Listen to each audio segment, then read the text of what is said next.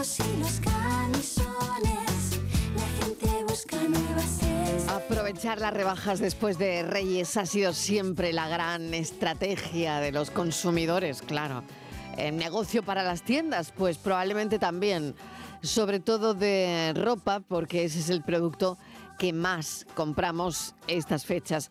Pero merecen la pena esperar a las rebajas porque una tiene la sensación que de rebajas de promoción, que es como se dice ahora, llevamos todo el año. Vamos a hablar con Cutiño sobre esto, es delegado de la OCU en Andalucía. En los precios de rebajas, ha dicho la OCU, se da mucha picaresca, engaños también en el comercio online. Así que ojo con todo esto. Pero la pregunta es muy concreta. Cutiño, ¿vale la pena esperar a las rebajas? ¿Qué tal? Bienvenido. Hola, buenas tardes y feliz año.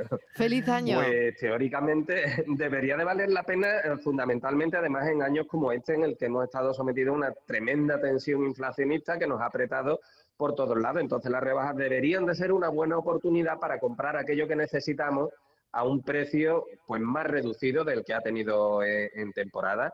De hecho, mm, normalmente mm, debería de ser así. ¿Qué es lo que pasa? Eh, que también hemos encontrado y, lo venimos denunciando eh, con campañas como por ejemplo la del Black Friday, donde hemos hecho un control exhaustivo de precios y que en el fondo son una rebaja en otro periodo.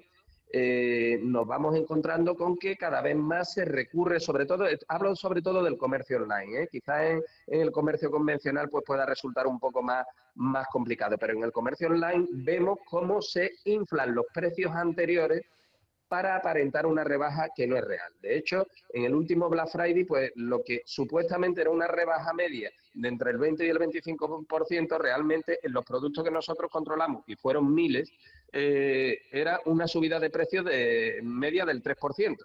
Es decir, que no solo no bajaban, sino que además subían. ¿Por qué? Porque en los 30 días anteriores al inicio de la rebaja, que es el periodo que marca la ley para tomar el precio de referencia, lo que se hacía era subir el precio del producto eh, para luego aparentar una rebaja inexistente. Es decir, un producto que vale 100 lo subo a 150, luego lo bajo a 125, el consumidor piensa que se ahorra 25 cuando en realidad está pagando 25 más. ¿no?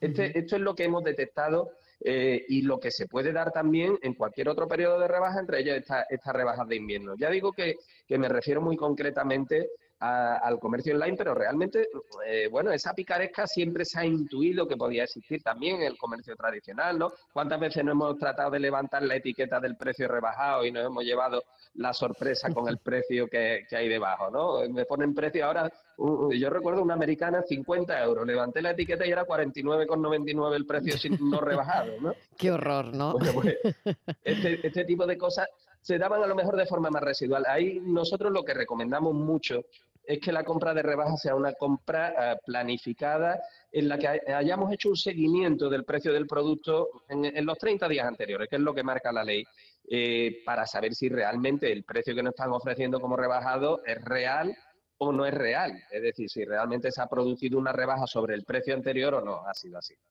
Ya 8 de enero no significa lo que significaba a lo mejor hace algunos años, ¿no? Y por otro lado, el pequeño comercio también sufre, ¿no?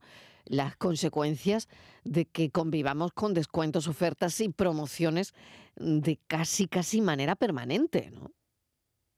Pues sí, lo que pasa es que realmente eh, hay que entender las quejas del comercio tradicional, eh, aunque desde OCU siempre por, por una liberalización. Eh, eh, sobre todo en todo lo que se refiere a, los periodos, a los horarios y tal, porque es que al final la realidad es que tienes que competir con un mercado que está absolutamente abierto eh, y en el que tú puedes comprar en cualquier lugar del mundo 24 horas al día, 7 días a la semana, 365 días al año.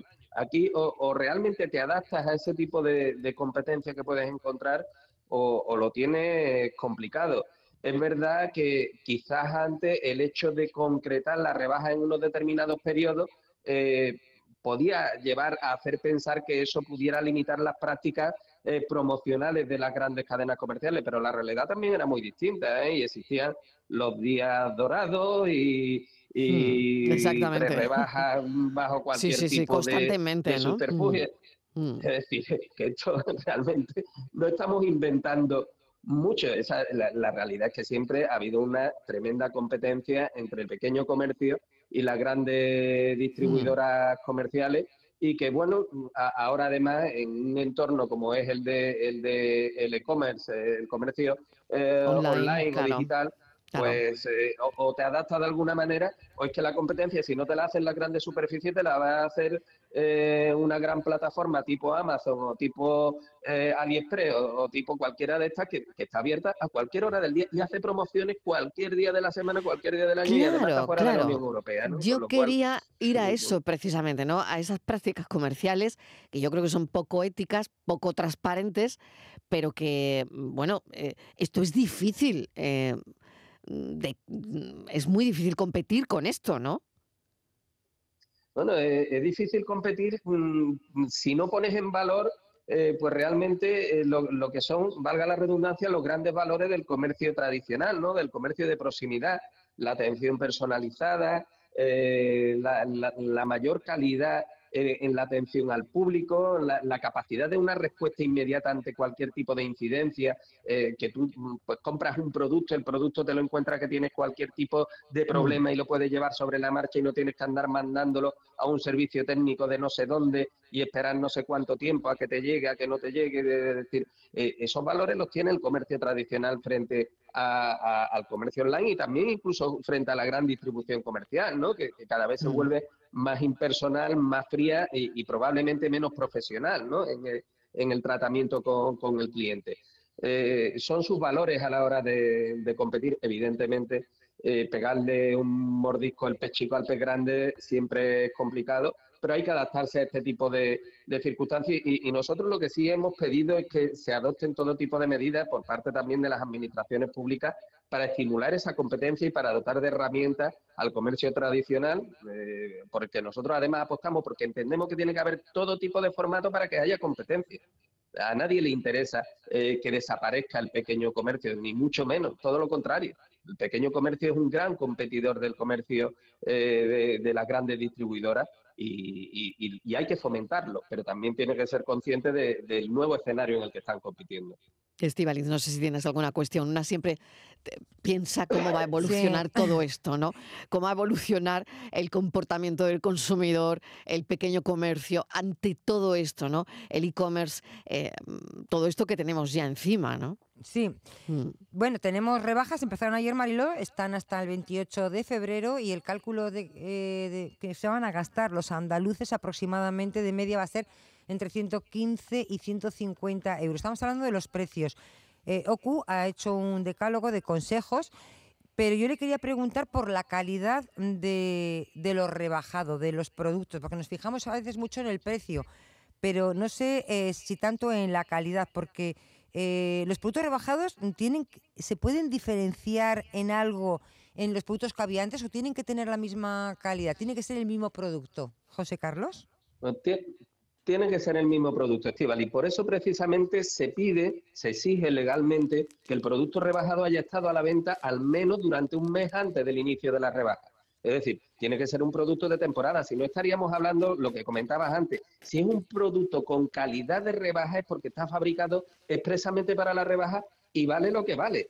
Es decir, no, no estás obteniendo ninguna rebaja porque es un producto de segunda calidad que presenta probablemente determinadas deficiencias frente al producto de temporada y que por eso es más barato. Por lo tanto, la, normativa de rebaja, igual que está desregulado el tema de los plazos en que se pueden hacer, es muy claro y es muy preciso a la hora de establecer qué requisitos tiene que tener el producto rebajado. Y el producto rebajado es un producto a la venta en temporada cuyo precio se reduce por debajo del precio más bajo que haya tenido durante el mes anterior. Esos dos requisitos son indispensables. Y por supuesto, tiene que contar con todas las garantías. Si son productos duraderos de consumo, tienen que contar con sus tres años de garantía. Y en caso de cualquier tipo de problema, pues podemos reclamar eh, perfectamente. Otra cosa, cuidado, es el régimen de descambio de devoluciones de productos que están en buenas condiciones, pero que nos hemos equivocado de color, de talla, de gusto y tal. Ahí hay que estar, en el comercio convencional, hay que estar a la oferta que haga el establecimiento para saber a qué debemos de atenernos, porque nos podemos encontrar con que solo nos admitan el cambio durante unos determinados plazos por vale o directamente que no nos admitan el cambio, ¿eh? que nos lo hayan advertido y no nos admitan el cambio. Y esto hay que tenerlo muy en cuenta. Si estamos en comercio electrónico, ahí no tenemos ese problema porque existe el derecho de desistimiento durante 14 días desde que recibimos el producto. Bueno, pues veremos ¿no? cómo va evolucionando todo esto. Eh, te deseo, Cutiño, unas buenas rebajas, aunque, aunque tú ya tienes ese decálogo, ¿no? Y contigo va a ir bien la cosa, ¿no?